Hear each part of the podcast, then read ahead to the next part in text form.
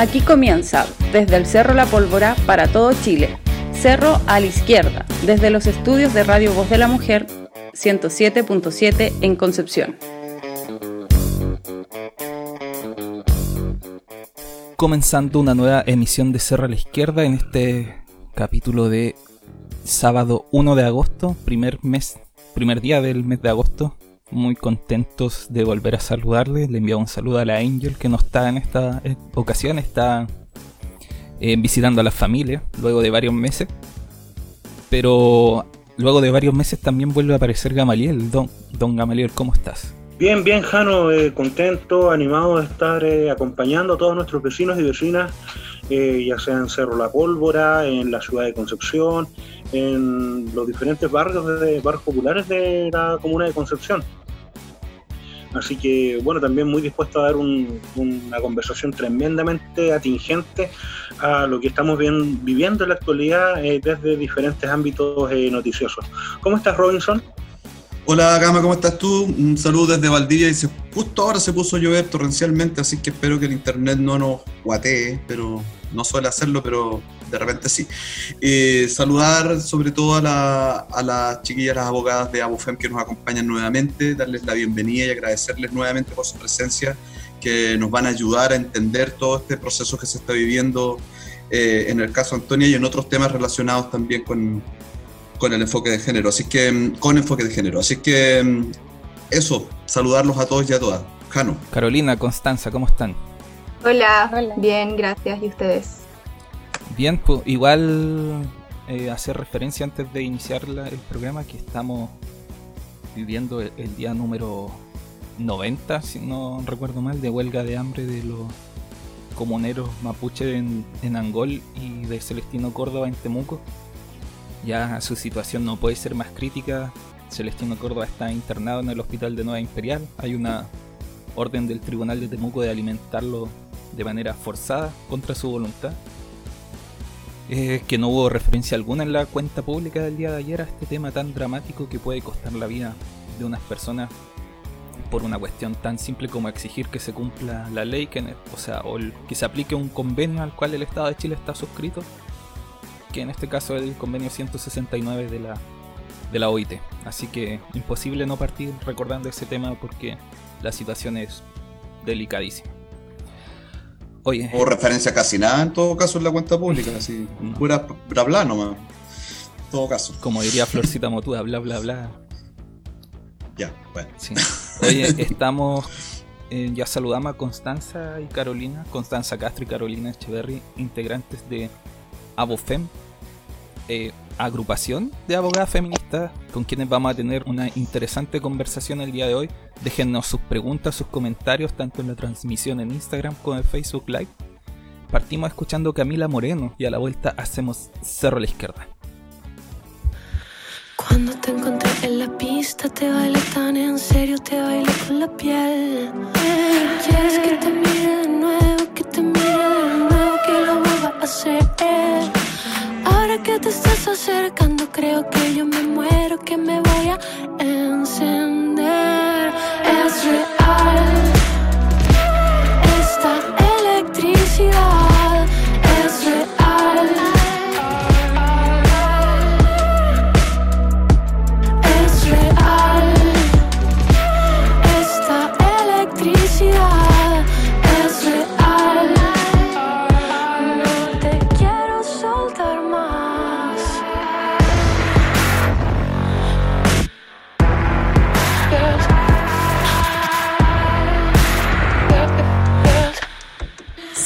A la izquierda. Cuando me tomaste la mano me puse tan nerviosa que no supe qué hacer.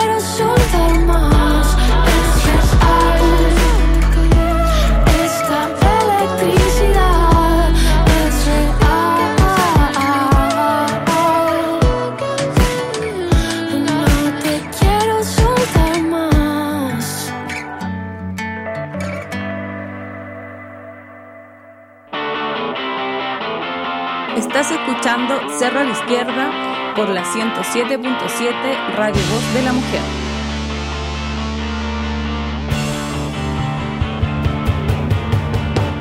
Después de esa tremenda canción de Camila Moreno, seguimos haciendo Cerro a la Izquierda en este sábado 1 de agosto de 2020, empezando el...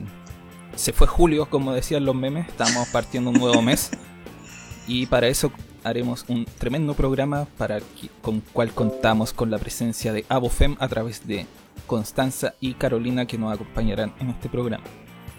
Eh, Robinson Gamaliel. Como lo estábamos eh, planteando en el comienzo de este programa, esta emisión de nuestro programa la Izquierda va a estar enfocado en dos importantes temas eh, de género. En primer lugar, poder a lo mejor analizar el caso de lamentable suicidio de Antonia Barra, producto de una violación y todo el, caso judicial que se ha, desatado en torno a eso.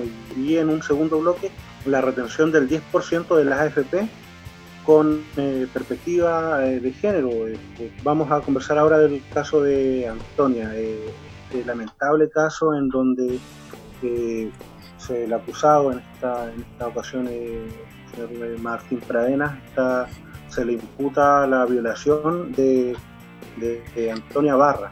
Y ah, dentro de una de las cosas que a lo mejor más eh, pudo eh, llamar la atención dentro de lo macabro que ha sido este caso es eh, el cómo la ponderación que hace el juez para poder haber descartado los otros casos en los cuales también se estaba señalando a, a, esta persona, el acusado, como como autor de, tales casos.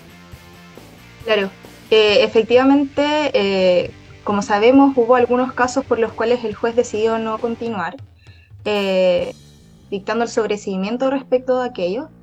Y, la verdad, sí, mira, lo que pasa es que nuestra ley contempla algunas, algunas razones por las cuales no se continúa con la investigación respecto de, o, en realidad respecto a, ciertos delitos no se continúa. En este caso se atendió a la prescripción, la prescripción tiene relación con lo mismo que acaba de señalar y lo contempla la ley para aquellos casos en que ya ha pasado o ha transcurrido cierto periodo de tiempo. Aquí eh, se señaló al menos respecto de dos casos que ya había transcurrido el tiempo necesario para que estos casos prescribieran eh, no obstante, eh, nuestra posición como AUFEM es que no compartimos ese razonamiento del juez. Y nosotros consideramos que aquí debe haberse una, haber ocurrido una aplicación correcta de la, de la norma y en ese sentido debe haberse aplicado em, el artículo 96 del Código Penal que contempla que cuando la persona, y bueno, y dice en este caso el delincuente, aunque aquí sabemos que se trata específicamente de un violador, comete un nuevo crimen o simple delito, se eh, entiende que se interrumpe la prescripción. Como aquí han ocurrido otros delitos, eh, hay más casos de abuso y de violación en contra de Martín Pradenas, nosotras entendemos que sí había una interrupción de esta prescripción. No obstante, el juez eh, no acogió este, este argumento, que era el que sostenía también la Fiscalía y las querellantes, y por el contrario acogió el argumento que señalaba la defensa de Martín Pradenas en cuanto a esto ya había prescrito y por tanto respecto de esos casos no continuó. También hay, otros, hay otras situaciones que hay de otros dos casos en los cuales no fue esta la situación, sino que el juez consideró que no habían suficientes argumentos o razones para estimar que habían ocurrido los abusos sexuales, por, el abuso sexual por un lado y la violación por el otro, en, en estos otros dos casos, atendiendo a cuestiones que, en mi opinión son meramente especulativas y demuestran un sesgo también en la investigación, en, el, en el conocer este caso, en cuanto, en un lado señaló el juez que no tenía antecedentes suficientes para estimar, a pesar de que existía un informe eh, del Centro de la Mujer, del Centro de Víctimas, eh, bien digo, y por otro lado, a pesar de que habían antecedentes, señala que hay contradicciones en las declaraciones supuestamente y además hace referencia a cuestiones que igual son graves, como que la víctima había publicado una foto posteriormente en la cual hacía el signo de la paz, por tanto a él le parecía que no era una persona que estuviera realmente afectada por el tipo de fotografías que publicaba, lo que nos da cuenta de que se espera de una mujer abusada o violada que esté prácticamente en una situación constante de sufrimiento para creerle. Y por otro lado, también señala que eh, una de estas víctimas había solicitado por una segunda vez la píldora del día después, lo que también a él le, eh, pareció que eran antecedentes que ponían eh, en duda el relato de esta víctima, lo que también nuevamente nos parece es un sesgo en cuanto hace referencia en este caso a la vida sexual o a la o al control de, de esta respecto de, de una mujer. Entonces hay, hay cuestiones que, que me imagino iremos conversando también más adelante, pero hay hartas cosas que pasan en este, eh, en este contexto que nos llaman bastante la atención. En ese sentido, eh, tú mencionas varias cosas que, que, tienen que ver con eh, argumentos para la formalización, pero ahora se abre otra etapa, ¿no es cierto? Que es ya la, la etapa como la tierra derecha, podríamos decir, del juicio contra Martín Pradena. Eh, preguntarte, o no sé, Constanzo, Carolina, quien, quien, quiere intervenir, por los desafíos que tiene este proceso de aquí en adelante, ya lograda la formalización, yo estoy acá en Valdivia y se produjo la del, del personaje este a, aquí a la ciudad con bastantes manifestaciones de feministas aquí en Valdivia y hay bastante alerta sobre el tema. Eh, ¿Cómo ven ustedes ese tema, el desafío en la etapa que ahora se abre en el caso? Eh, bueno, el mayor desafío que creemos que se presenta en este caso es desde, desde el ámbito de la prueba. Estamos hablando que aquí se continúa respecto a la violación de Antonia Barra, pero la víctima hoy está fallecida. Entonces hay un montón de exámenes que por regla general son los que se piden en este tipo de, de juicios para que el juez se cree la convicción de que ha ocurrido este delito que no se van a poder realizar. Tampoco vamos a contar con la declaración de la víctima eh, directamente en el tribunal para señalar los hechos, sino que contamos con otro tipo de antecedentes que van a ser valorados y que van a ser eh, los que llevarán finalmente a la decisión del juez eh, o de los jueces que decían en este caso. Entonces, en realidad, la mayor dificultad que vemos es que Antonia esté, esté fallecida y que con el sesgo que ya existen en los tribunales, el resultado pudiese ser tal vez no necesariamente el que esperamos. Eh, estaba recordando una conversación que tuve hace poco con un amigo que trabaja en un área más o menos relacionada con este tema. No lo quiero echar al agua porque eh, puede que esté escuchando además. Eh, y me decía que uno de los problemas que tenían por ejemplo, las denuncias por abuso sexual era que generalmente ocurrían mucho tiempo después. Yo le trataba de hacer entender el, que hay estudios que confirman que el, lapsus entre, o el plazo, perdón, entre que ocurre el, crimen hasta que es denunciado depende de muchos factores. Por ejemplo, él trabaja en, ya voy a decir, en un área relacionada con la justicia.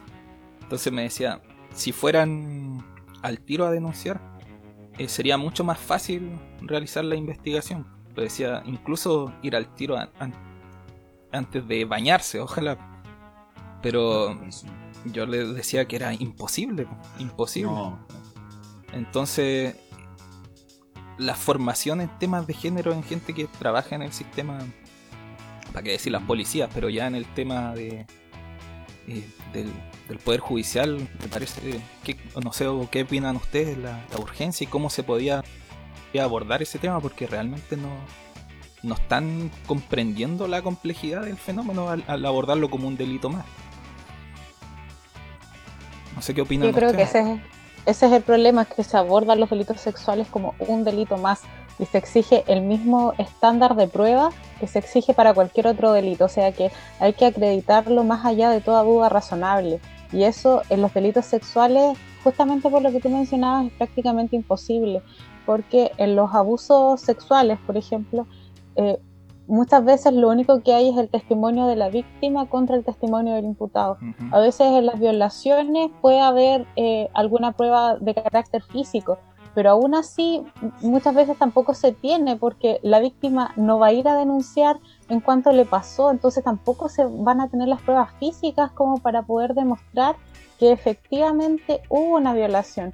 Entonces, si no hay testigos que puedan acreditar que los hechos fueron efectivamente de esta forma, para la víctima es sumamente complejo acreditar que los hechos fueron así y lamentablemente el sistema la cuestiona demasiado. Entonces eh, la víctima se enfrenta eh, a un sistema que se le tira encima, que la cuestiona, que la interroga una, dos, tres, cuatro, cinco veces, al final se enfrenta a toda una revictimización y muchas veces por lo mismo no quieren denunciar.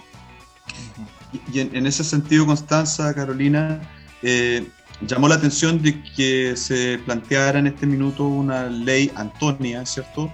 Tal como hemos visto en el pasado que han, que han surgido iniciativas de ley que tienen que ver con, después de casos de, de, femicidio o de abusos sexuales o de cualquier otra forma de agresión contra las mujeres.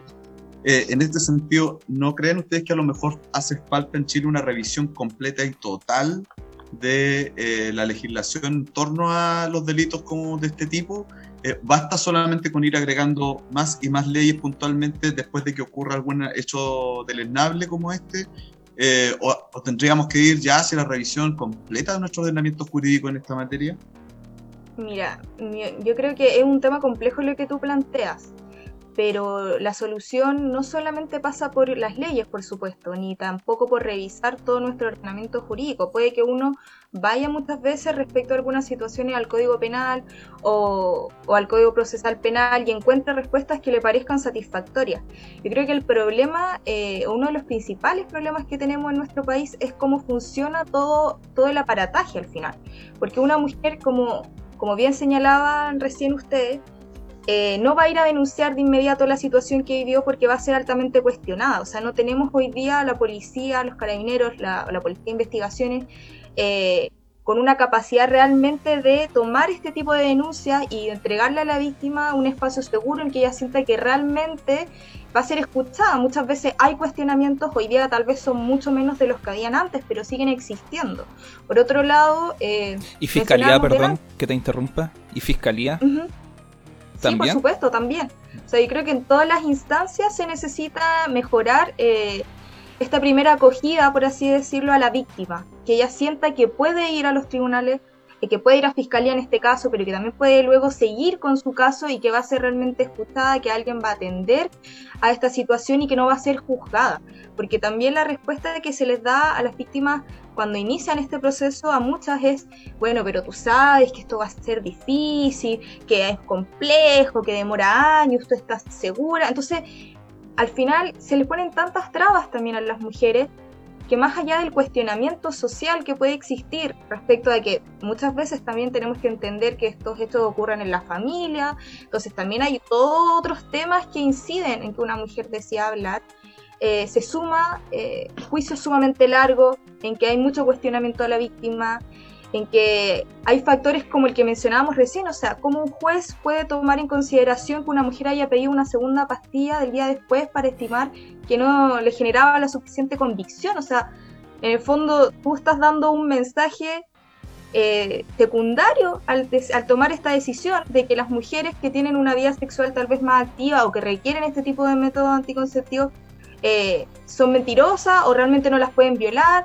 Entonces hay un montón de cuestiones que, eh, de sesgos machistas que también debemos ir cambiando como sociedad y que inciden, por supuesto, en una justicia efectiva, no solamente el, el cambiar las leyes. Yo creo que hay que modificar cosas, hay que revisar lo que tenemos, pero no podemos caer equivocadamente en creer que con más leyes, más normas, vamos a resolver necesariamente todo porque hay muchas más cuestiones a las que hay que atender. Incluso los hospitales, si una mujer llega y va a, solicitar eh, un examen que podría ir directamente a un hospital, muchas veces los funcionarios de la salud tampoco saben cómo abordarlo. Vamos a buscar al carabinero que dice estar cerca del hospital, ¿qué hacemos? llamamos a, la unidad especializada. Entonces, todo eso pasa porque no tenemos eh, una cuestión ordenada eh, y clara para todos y todas para que funcione de una manera apta. En la etapa de formación de las carreras debería estar, además de capacitar a los que ya están trabajando. Sí, falta una formación en género a nivel general, porque no sacamos nada con sacar y sacar nuevas leyes si la, los mismos jueces no se capacitan en temas de género, los mismos funcionarios de carabineros, de fiscalía no se van capacitando y van comprendiendo cuál es el problema real, porque las leyes al final no se van a aplicar o no van a no se va a comprender cuál es el sentido real si es que los funcionarios que las tienen que aplicar eh, no comprenden el, real sentido. Van a terminar siendo letra muerta. Sí, hoy, aquí en Facebook ya hay compañeras que están haciendo comentarios, los quiero leer mientras Gama se prepara para, para intervenir. Macatais dice la cultura de la violencia está tan instaurada en la sociedad que muchas veces está normalizada y las víctimas se demoran o, o no dieron cuenta que fueron víctimas de violencia sexual. Leslie Vega dice que pasa también que al asistir o denunciar a un centro de salud es el mismo personal el que obstaculiza el proceso de denuncia y contratación de lesiones, porque le deniegan la atención o las envían a carabineros o PDI, previo a realizar el examen, lo que significa un desamparo a la víctima y por esa misma razón desisten de continuar el proceso. Esos comentarios pueden seguir haciéndolo en Facebook. En Instagram, Elisa Monti nos decía que sonábamos mal, pero ya les dije, era culpa mía y se arregló. Em, lo otro es que, por ejemplo, en las carreras de humanistas se está haciendo harta formación en género, afortunadamente, pero claramente eh, no tiene que limitarse a eso. Aquí han Carolina y Constanza han dado ejemplos de cómo es necesario que este tema esté en la formación integral de todos los. Y ni siquiera tal vez de todas las carreras profesionales, sino en la formación integral como personas. Ya para ir eh, cerrando este importante tema, eh, ser víctima de una violación no es, yo creo que uno de los eh, procesos de la vida más difíciles que una persona pudiese eh, pasar. Y en ese sentido me gustaría eh, preguntarles a Constanza, a Carolina, que pudiésemos a lo mejor eh, aconsejarle a una persona que ha sido víctima de violencia, a quién acudir o qué, qué cosas poder realizar para, en el fondo, realizar una denuncia más con más, con más apoyo. Eh, mira, yo creo que el primer consejo que uno puede darle a, las mujeres que sufren violencia y que en este momento tal vez no saben qué hacer o no saben si denunciar es que hoy afortunadamente hemos avanzado bastante en estos temas. Eh, hoy día existen hartas instancias, eh, también existen muchas organizaciones feministas que apoyan a las mujeres en este tipo de situaciones y por tanto, si bien se repite harto, pero es cierto, hoy día las mujeres no están solas o no están tan solas como estaban antes. Entonces eso ya es un contexto que permite ir avanzando eh, en eso. Si de repente suceden situaciones en sus casas que son difíciles de, de denunciar porque tal vez sea algún miembro de la familia el que lo esté realizando, bueno, acérquense a alguna amiga, acérquense eh, de repente, no sé, si estudian en los colegios, alguna profesora, alguna persona que pueda darles algún apoyo para continuar con esto, porque obviamente las redes de apoyo son sumamente importantes en este contexto.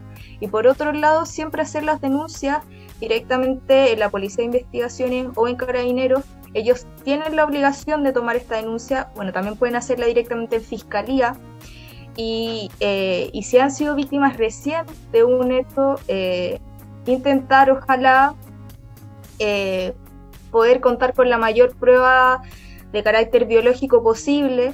Igual es difícil hacer este tipo de, decir este tipo de cosas porque nosotros sabemos, porque somos abogados, que las pruebas van a ser necesarias en un juicio, pero es complejo decirle a alguien eh, no te duches, anda directo a un hospital o, conserva tal vez la ropa que tenías en ese momento para poder después hacerle algunas pruebas. Es complejo, pero dentro de, lo horroroso que es vivir estas situaciones, ojalá intentar hacer este tipo de cosas para un mejor desarrollo de la investigación, pero aún así, si no existiesen estos antecedentes, eh, Creo que lo importante es siempre denunciar, no dejarse amedrentar por eh, los abusadores o los violadores que muchas veces también eh, ocupan mucho el factor psicológico contra las víctimas para que no, no denuncien, atribuyéndoles responsabilidad a ellas. Y una mujer nunca va a ser responsable de que la abusen o que la violen. Y por supuesto, está, nunca está de más decir que nos pueden escribir también a nosotras en Abofem, que que siempre estamos dispuestas a dar al menos una orientación legal respecto a, las diversas situaciones que puedan sufrir las mujeres en materia de violencia. Sí, Constanza, tal vez agregar que en esa estructura familiar que dice que, que a veces impide que la denuncia sea más expedita, también hay otras estructuras de poder que funcionan de manera similar, como puede ser la relación entre profesores y alumnas, la relación que puede estar entre autoridades religiosas, curas, pastores y sus feligresas. E, eso también funciona en una dinámica que atenta contra una denuncia y un debido proceso, ¿verdad? Sí, de hecho, la misma dinámica se repite hasta los lugares de trabajo. Entonces, eh, es algo que se da ah, en la sociedad en general. Pero yo quiero repetir el mismo mensaje que dijo Carolina, que no estamos solas, no hay que tener miedo a denunciar. Yo creo que ese miedo con los años se ha ido perdiendo. No sé, 20 años atrás las mujeres tenían mucho más miedo a hablar y se, muchas veces se veían sometidas a una relación de poder y se quedaban ahí nomás. Yo creo que una de, de las gracias que ha eh, que ha sacado el movimiento feminista en realidad es la, es la voz de las mujeres. Muchas mujeres se han atrevido a hablar justamente porque han visto que otras mujeres han hablado. Entonces, eh, yo creo que es importante eso. Hay muchas mujeres que han dicho que esto les salvó la vida. Entonces, yo creo que es importante pasar ese mensaje, que no estamos solas. Siempre va a haber alguna otra mujer que va a estar dispuesta a escucharte y a ayudarte. Y en ese sentido, igual, pues nosotras, eh, como AOFEM Bio Bio y AOFEM a nivel nacional, está dispuesto a recibir las denuncias y a ayudar de la manera en que podamos. Impecable. Oye, aprovecho esta pausa para decir que estamos sonando a través del 107.7 FM en Concepción desde Barrio Norte para todo Conce, desde la punta del cerro en Radio Voz de la Mujer, en Radio Aucán de San Fernando, donde sonamos hace harto tiempo. Saludo a todas nuestras amigas y amigas de, esa comunidad de la región del, del Maule. Em, un radio. De O'Higgins, Cano. De O'Higgins, sí. ¿Sabes que.? Sí, está al lado, sí, está bien. es que está justo en, la, mitad entre. La gran región. Está en la mitad entre Rancagua y Talca. Entonces, como que no, no caché a cuál de los dos era. Pero bueno, en Radio Fiesta Mix de Nacimiento, Radio Valentina de Rangelmo, a Radio Em, Villa Olímpica en Ñuñoa. Eh, y nuestros amigos y nuestras amigas de Radio Senti Pensares, ubicada en la ciudad de Buenos Aires, Argentina, para toda América Latina. y a la radio Monte Águila de Cabrero también. Radio Monte Águila de Cabrero, perdón, a nuestro amigo Félix, que también está desde hace harto tiempo transmitiendo nuestro programa en su emisora en la aquella comunidad de, de la comuna de Cabrero. Yo siempre quedo mal como el pesado que anda corrigiendo, pero es que para que no se enojen que no nos los saludamos. Pero obvio que hay que eh, saludar, sí, saludar a Villa Roela que nos saludan, dice que le encanta lo que conversamos, los problemas estructurales que nos rigen. A Victoria Belén, que también dice nunca más solas, como dicen las chiquillas aquí. Eh, a, la, a la Fran Obispo, que también se acaba de integrar a ver el programa. Así que adelante, Jano, seguimos con el segundo bloque. Y, también saludo rápido a la gente que está interactuando en Instagram, a J. Espina, Macatis, Julio Proof, Porque Marcho, Elisa Monti, Carito McLean, Cami Curi, Agroecología Chile, Chani345, Pepe Correa, Rosal Lupenburgo, Lumpenburgo, Rosa Lumpenburgo, ahí, perdón. Qué bueno. Fuentes, eh, Lili C. Muñoz. Eh, hay unos nombres que son muy enredados. No hay PP, Flores de Oro, Vivir Bien Hoy, Tinaraya y así. Ah, Un abrazo para todos, para todas. Compartan nuestra transmisión, síganos y si está escuchando en Spotify, comparta este capítulo para que llegue a más personas. Vámonos a hablar entonces de los papitos corazón. ¿De dónde viene ese término? Preguntan aquí. Gran pregunta. Así las chiquillas saben, yo no sé la verdad, pero yo, yo que soy más viejo que usted, lo he escuchado toda la vida. O si alguien sabe que, lo dejen en, los comentarios. Que nos cuenten, claro. Bueno, a modo de contexto, esta, para introducir lo que vamos a estar tratando en este segundo bloque, eh, bueno, con, yo sé que, a lo mejor ya todos sabemos que el retiro del 10% del fondo del FP eh, es una ley de la República que ya rige desde el 30 de julio del 2020, es decir, desde hace súper poco, un par de días prácticamente. Del jueves, ya, Del jueves. La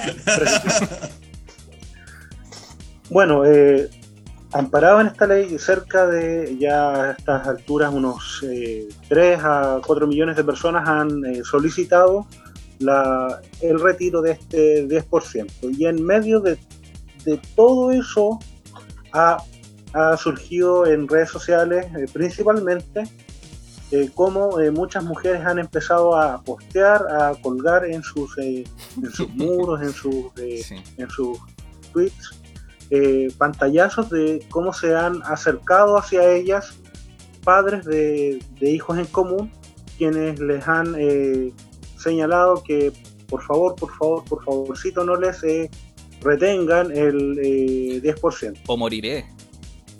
O, algo así. Hay algunos más, patéticos que, otros. Oye, aquí la Fran Obispo dice, la Fran Obispo dice, pregúntenle a Álvaro Sala si sabe dónde viene lo de Papito Corazón. Alvarito Sala.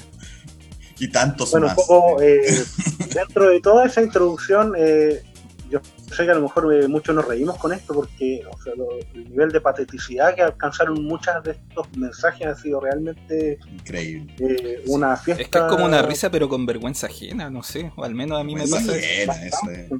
Sí.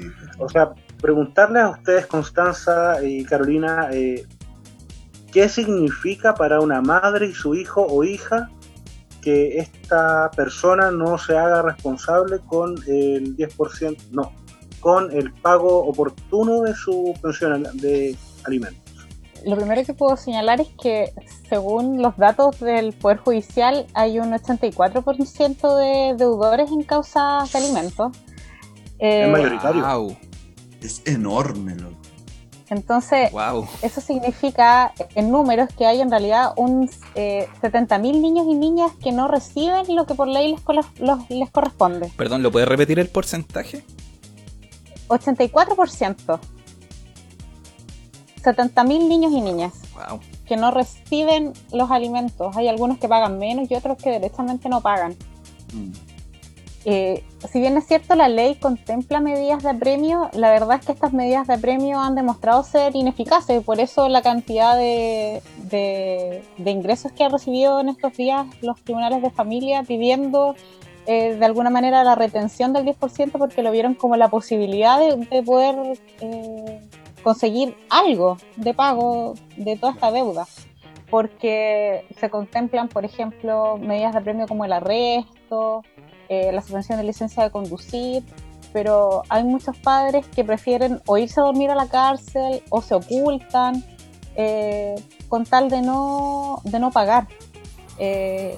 entonces, es lamentable que el Estado no se haga cargo de esto porque la Convención de Derechos del Niño establece que el Estado está obligado a garantizar la protección y el cuidado de los niños eh, y en ese sentido tiene que obligar a los padres a que se hagan cargo de, darles el cuidado total a los niños. Entonces, eh, en este sentido, consideramos que es el Estado el que está fallando porque no ha encontrado alguna manera de cubrir esta falencia. O sea, eh, hay, hay, unos proyectos de ley, por ejemplo, que contemplan eh, integrar, eh, a, incorporar a DICOM, por ejemplo, las deudas alimenticias. Y a, mí me parece que eso sería una medida más adecuada como para, para empezar ya a sancionar de alguna manera más fuerte a estos padres incumplidores. Hay, hay otros padres, por ejemplo, que prefieren estar en la informalidad laboral con tal de no pagar las pensiones de alimentos. Entonces, eh, mire, otro, otro ejemplo es que supuestamente la ley de alimentos contemplaba que fuera obligatorio la, retención eh, por parte del empleador cuando el trabajador tuviese un trabajo formal. Sin embargo, los tribunales de familia rara vez ordenaban en cuanto fijaban la pensión de alimentos que fuese mediante retención. Entonces, y solamente cuando la mujer empezaba a pedir a premios, ordenaban la retención. Entonces, por esa vía, igual han habido muchos que han eh, obviado esta obligación. Entonces, ahora recién salió una modificación que permite que se, que se haga como de forma eh, obligatoria la retención, pero eso ya debió haberse hecho. Entonces, eh, en ese sentido, las mujeres se enfrentan a muchas barreras cuando están pidiendo alimentos y eso no debiese ser, es un incumplimiento del Estado. Sí, oye, eh, en ese sentido, la llevo, digamos, a la, a la pregunta inicial, que es lo que a, a, nos tiene, no sé si sorprendidos, pero alertas.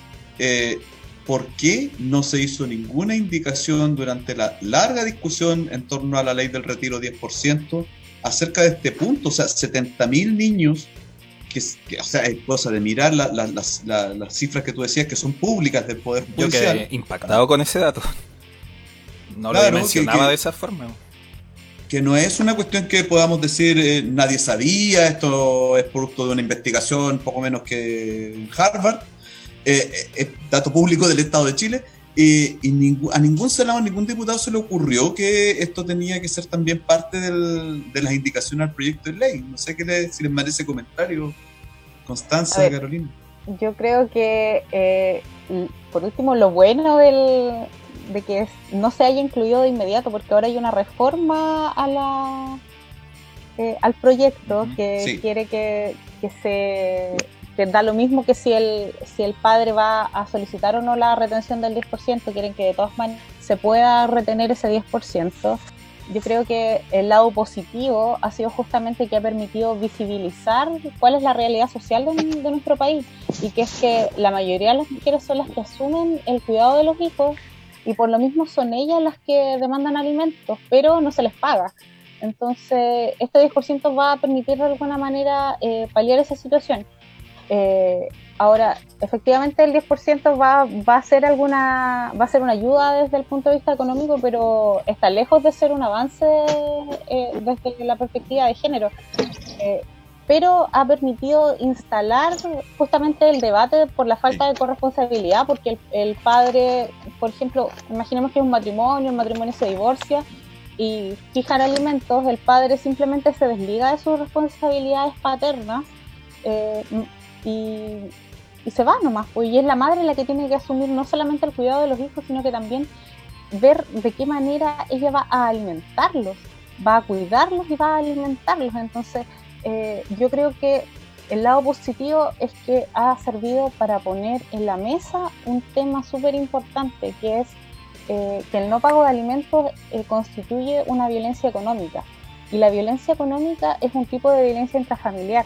Y como tal, este tipo de violencia tiene que ser sancionada. Y yo creo que eso no se había conversado hasta ahora. Entonces el lado positivo de todo esto y con las cifras que se han visibilizado es que justamente ha permitido eh, poner en conversación estos temas que antes no se hablaban. Porque muchos sabíamos ¿no? que los papás no pagan, estaba el término del papito corazón. La verdad es que todos nos hemos reído un poco con las conversaciones, con los... Eh, con las ganas de invertir.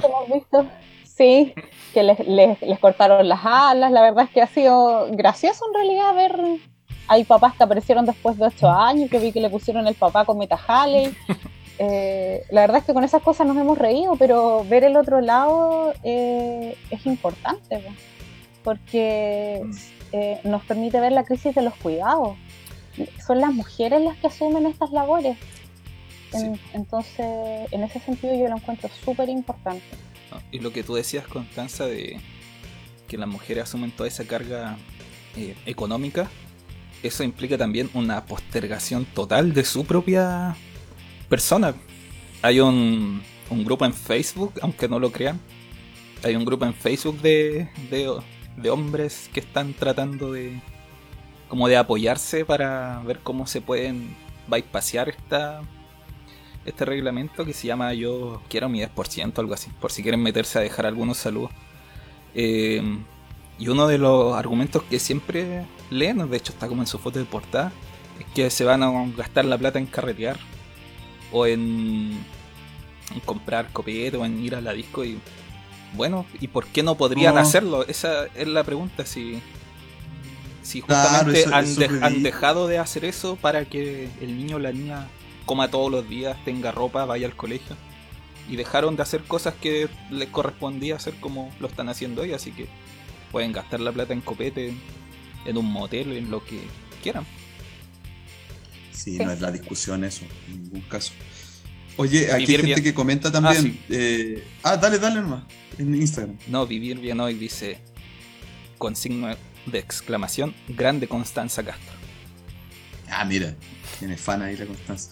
Eh, Villa Roera, Ruela, dice, el Estado de Chile ratifica acuerdos internacionales que en la práctica vulnera, precariza, etcétera. Qué impotencia. Rana Obispo es preocupante también cómo se concibe lo que significa criar. Hasta la crianza es transable. Eh, el, la Ali BMD dice, se llama con mi 10% no te metas, el, lo que estabas diciendo tú, Jano. el club de los patéticos. cuidados, claro, eso estamos viendo también. La crisis de los cuidados, sí, bueno, eso a nivel general. Eh, las chiquillas comentan harto acá en Facebook, en Instagram, porque efectivamente es una, una realidad súper extendida entre las mujeres, eh, esto de la, de, la crianza, y sin considerar a las mujeres que no denuncian, porque hay muchas que además no demandan por alimentos. O sea, son 70 mil por lo bajo, ese es el corte bajo del, del tema, porque encima hay mucha gente que, mira, por miedo, por miedo a las represalias del, de la expareja, por violencia de todo tipo, ¿cierto? O por, resignación. Por resignación, mira, prefiere no demandar. Y ahí también hay un problema cultural súper extendido, sobre todo entre, la, entre los sectores más populares, entre los, sectores más, más eh, desprovistos de recursos. Sí, eso es cierto. Hay muchas mujeres que optan por no demandar y eso es algo que sea a nivel transversal. Hay, hay mujeres que trabajan, que tienen un un estatus socioeconómico que les permite mantener a sus hijos y que dicen, ay, ¿para qué voy a demandar si ya filo? No voy a seguir yo sola con mis hijos porque yo puedo, porque... Pero es que al final eso igual va en, en la comprensión de a quién pertenecen esos alimentos, no es un derecho que sea de la madre, es un derecho de los hijos. Entonces, en ese sentido, nosotras siempre instamos a las madres a demandar, porque es un derecho que les pertenece a ellos. Entonces, ahora, yo estoy súper de acuerdo, por ejemplo, en que el 10% ahora lo retengan y las mamás lo gasten en lo que quieran porque al final es una deuda que ellas asumieron en su momento. Entonces, si la mamá se quiere ir con ese 10% de vacaciones, que se vaya de vacaciones o que se compre un celular con cámara increíble, pantalla increíble, que lo hagan. Porque al final es, una, es un dinero que en su momento ellas gastaron y al final ellas tienen un crédito en contra del padre. Entonces ellas tienen absolutamente ahora el derecho de gastarlo en lo que quieran. Entonces yo vi, por ejemplo, un mensaje en que las mamás respondían diciéndole, ay, se me voy a ir de vacaciones y me dio mucha risa justamente por lo mismo, porque ellas tienen el derecho de gastarlo ahora en lo que quieran. Pero las mamás que no han demandado tienen que comprender también que es un derecho de los hijos y por lo tanto, cuando ellas no demandan, también tienen que entender que están vulnerando el derecho de los hijos a tener alimentos. ¿Qué con, y una que dura mucho más. sí, ¿qué tú aconsejas entonces siempre realizar la demanda? Siempre. Yo creo que siempre hay que fijar alimentos porque es un derecho de los hijos. Entonces, hay Igual hay un factor eh, que yo creo que no es menor de mencionar también y que tiene relación con, algo que en, nuestro país se afecta mucho y que se habla poco y que tiene que ver con la salud mental. Eh, la mayoría de las mujeres en este país no solamente crían a sus hijos e hijas, sino que también trabajan. Entonces, eh, tal vez en esta pandemia, sobre todo la mayoría de las personas no hemos dado cuenta de lo difícil que es eh, trabajar y tratar de también hacer todas las cosas en la casa, o sea, los que están y las que están con niños y niñas todavía más difícil. Entonces, también hay un factor ahí que no es menor, o sea, de qué manera las mujeres eh, afectan también su salud mental por esta carga adicional de tener ellas que responder respecto de todo de sus hijas e hijos. O sea, tienen que preocuparse de que coman, de que estudien, pero también ellas tienen que buscar entre medio eh, su propio desarrollo personal, porque también las mamás no dejan de ser mujeres, eh, seres humanos que buscan también su desarrollo, que aspiran a ciertas metas, que tal vez quieren tener un mejor trabajo, pero eso implica no tener tal vez el tiempo suficiente o de repente no saben con quién tener, eh, que te cuide a los niños o a las niñas cuando tú estás realizando estas labores. También se, se ha traspasado mucho esa, ese cuidado a terceras personas por esta necesidad también. Entonces hoy tampoco nos encontramos eh, viviendo el mismo contexto que hace tal vez 40 o, o 50 años atrás, en que la mujer efectivamente estaba en la casa, entonces hacía como cargo de la hija o hijo. Hoy día la mujer trabaja, hoy día la mujer estudia, la mujer quiere eh, su propio desarrollo también y lo merece, por supuesto, lo merecemos. Entonces, hay ahí eh, otro tema que no es menor. Entonces, en la medida que los hombres se desligan de estas responsabilidades, dañan por todos lados a su hijo y a su hija. porque los dañan directamente a ellos en cuanto no les entregan el, el aporte económico que se merecen, porque es su derecho, como bien decía la Connie, pero también dañan a sus mamás porque hay una carga adicional y eso también repercute en la estabilidad emocional de esa familia, porque no, no va a ser fácil para una mujer llevarse toda esta responsabilidad e intentar ingeniársela. Entonces, eh, la verdad es que a mí me parece, si bien como, como comentaban ustedes, uno se ha reído, pero también como que se ríe con, con vergüenza, como dice Jano, porque es como, pucha, es chistoso, pero a la vez patético, que existan hombres que creas que tienen el derecho de exigir, además que también nos hemos sorprendido con la capacidad de que ahora son todos emprendedores, pasamos de emprendedores. Sí, tenía razón Piñera. Claro. Sí, es una cosa impresionante. Entonces, eh, hay, acá hay dos factores. O sea, las mujeres, por supuesto, esa plata es para su hija o hijo, pero también, como dice la, la Constanza, ellos han ellas han asumido eh, constantemente esta responsabilidad, este pago, y hay una afectación también a ellas, a su salud mental, que tampoco eh, hay que desconocer. Hay un computador que está haciendo harto boche, no sé. Sí, no sé, no sé si seré yo, pero creo que no. Eh, René Delgado Carril dice que bueno, nos da la definición de papito corazón que sacó de internet, dice él, el, que es detenido por no pagar la pensión de alimentos de sus hijos, claro, eso, eso lo sabíamos. Eh, Leslie Vega dice derecho de los hijos y obligación de los padres. Sí, exactamente. Y eso, hay también decir que hace poco tiempo que se crearon los tribunales de familia en Chile y que eso ha tenido efectivamente un vuelco, un, ha cambiado bastante este tema en eh, en, la estructura del Estado chileno, eh, pero evidentemente falta mucho para avanzar en este, en este asunto, mucho, mucho más todavía. Sí, para ir cerrando, estamos casi eh, ya para ir cerrando con este interesante tema, poder a lo mejor entregarle algunas herramientas más concretas a mujeres que estén en esta situación y que nos estén escuchando. ¿Conocen ustedes cómo sería el procedimiento para pedirle esta retención?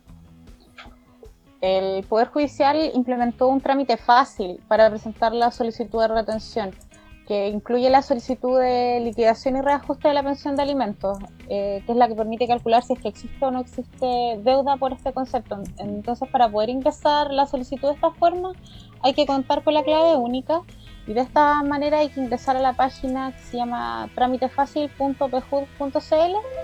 Eh, bueno, el requisito como esencial es tener fijada una pensión de alimentos y eh, si es una madre que ya eh, en algún momento pidió una liquidación y reajuste, va a tener iniciada una causa que se denomina con la letra Z y en ese caso, en la misma causa, tiene que ingresar este escrito que ya está como hecho en el sistema. Entonces ahí solamente ingresa sus datos y va a enviar el escrito. Si no tiene ingresada una causa eh, de cumplimiento, que es la que se denomina con la letra Z, eh, tiene que ingresar ese escrito en la causa de origen, que puede ser una causa eh, ordinaria cuando ella demandó alimentos, que se denomina con la letra C, o cuando llegó a algún acuerdo por concepto de alimentos en mediación con el padre, que es una causa de letra M y ahí tiene que llenar sus datos solamente y enviar el escrito. Y en caso de que esté siendo víctima de amenazas, eh, denunciarlo. Sí, denunciarlo es lo que dijimos delante. Ah. Oye, eh, para ir cerrando, eh, queríamos hablar un tema hacia el final, como para redondear. ustedes habían tenían como una posición ahí respecto a cuestiones del género que, que, se han vislumbrado respecto a la situación tanto de Antonia barra como de, toda la discusión que hemos tenido en los últimos días. Les quiero dejar la palabra para que se refieran. Sí, bueno, en realidad eh, de la importancia de juzgar con perspectiva de género y de actuar mm, con perspectiva de género, no solamente eh, a nivel de tribunales, sino que también a nivel de políticas públicas, a nivel de legislación, eh, esa necesidad que existe hoy día de que se ponga sobre la mesa la perspectiva de género al momento de tomar decisiones, porque claramente todavía vivimos en una sociedad que culturalmente eh, pone a las mujeres en una situación de desmedro. Todavía las mujeres somos altamente cuestionadas cuando denunciamos situaciones de abuso, de violencia. Eh, se consideran factores que en otro tipo, incluso de delitos, jamás se considerarían. Eh, hay, hay, un montón de, de, cuestiones que las mujeres debemos responder, que los hombres no tienen la fortuna de, de tener que responder y que además eh, en otros contextos ni siquiera se pondrían en duda. Entonces, ante esta situación de desigualdad en la que vivimos, se hace necesario eh, tener siempre presente la perspectiva de género, aplicar los tratados internacionales de derechos humanos que dan una, amplia protección a los derechos de las mujeres. Eh, y nada, pues ojalá, como hablamos al principio también, que se reformen eh, las instituciones, que se eduque a las personas que están llamadas a, entregar estos primeros apoyos o a realizar estas primeras gestiones en cuanto a materia de justicia eh, pero también, eh, como decía la Connie, y me sumo a lo que ella dijo, hay, hay también de repente pequeños avances. Eh, si bien uno podría no estar totalmente de acuerdo con la forma que se planteó incluso el tema del 10%, al menos existió un poco de avance en ese sentido. Y eso también habla de una sociedad que está cambiando y que está exigiendo. Y, sin lugar a dudas es algo que le, que le debemos y que le agradecemos al movimiento feminista. Así que eso quisiera decir a grandes rasgos. Gracias, Carolina. Constanza. Yo quisiera agregar que a propósito de comentarios que se escucharon cuando estaba el juicio de Antonia, que la perspectiva de género no es una ideología, es una metodología y que de hecho el Estado de Chile está obligado a seguir por eh, tratados internacionales. Es una herramienta de trabajo que parte de la premisa de la invisibilidad de la mujer eh, en su rol de la familia, eh, en su rol en los espacios de trabajo. Eh, por lo tanto, la perspectiva de género parte de la base de esta desigualdad que existe y para poder revertir esta desigualdad, por ejemplo, a la hora de juzgar, el juez tiene que hacerlo considerando la perspectiva de género la perspectiva de género tiene que ser usada en todas las causas. Y yo creo que justamente, por ejemplo, en el caso de Antonia, cuando la Corte revocó eh, la sentencia que dictó el juez de garantía, ahí pudimos ver cómo justamente el juez, al dictar ciertos argumentos, consideró la perspectiva de género. Igualmente, eh, ahora que se está discutiendo eh, el tema del 10% que está en la palestra, cómo es que la gran cantidad de incumplidores de la pensión de alimentos son hombres, aquí podemos ver igualmente cómo eh, la perspectiva de género finalmente tiene que ser un lente por el que vemos absolutamente todo. Si no es como que sea una ideología o que las feministas queramos tomarnos todo, sino que queremos que vean a través de nuestros ojos absolutamente todo en la sociedad. Yo creo que eso va a permitir que los diálogos sean distintos. Sí, pues como si la ideología más tuviera algo de malo, yo no sé por qué tanto rollo con eso. Todo el mundo tiene una ideología, todo el mundo piensa en un futuro y, piensa cómo quiere ser ese futuro, la ideología no es más que eso. Constanza Castro, Carolina Echeverry de Aofuen Bio Bio hicieron este capítulo de Cerro a la Izquierda de día sábado 1 de agosto, recordamos día 90 de huelga de hambre de los comuneros mapuche, de 8 que están en la cárcel de Angol, más Celestino Córdoba que está en Temuco y los 27 en total que suman Lewu, Ercilla y otros centros penales. Que estamos muy atentos, muy atentas también a esa situación de extremada delicadeza. Eh, muchas gracias Robinson, Gamaliel. Eh, saludos también a Nelson, a quien nos no le enviamos saludos delante, que está en su comuna de Quillón, que no nos acompaña en este capítulo, pero estará probablemente el próximo martes a las 19 horas cuando hagamos un nuevo episodio de Cerro a la Izquierda. Em, nos despedimos como siempre. ¿Sí queríais decir algo, Robinson, antes? No, agradecerle a toda la gente que sigue la transmisión por Facebook y por Instagram, eh, que siempre aportan con sus comentarios y intento leerlos todos, así que hasta donde pudimos. Así que muchas gracias a todos y a todas que estuvieron comentando. Compartan gracias, la transmisión. Carolina y Constanza también. Compartan la transmisión, denle me gusta, e inviten a sus amigos, amigas a seguir haciendo cada vez más grande esta comunidad nosotros nos vamos como siempre con música de nuestra zona, música penquista. Escuchamos a Adriana Rifo con ajedrez y cerramos esta emisión. Nos encontramos el próximo martes, como decíamos, a las 19 horas. Un abrazo para todos y para todas. Chao. Chao, chao.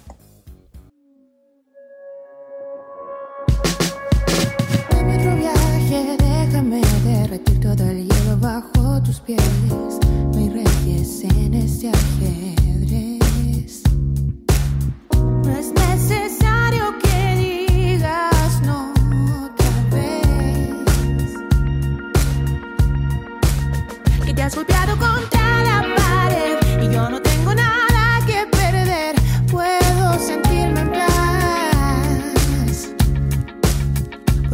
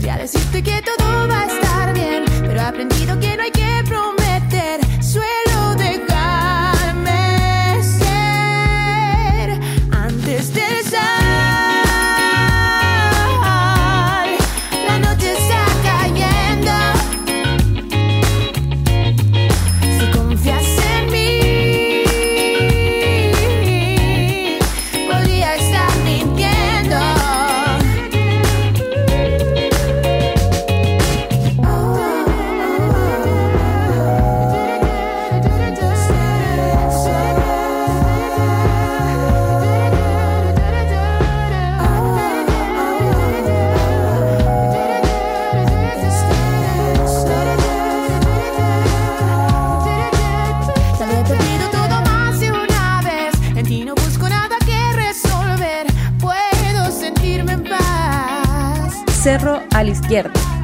Si no pregunto es que no quiero saber, solo es ahora vívelo de una vez. Puedes dejarte ser.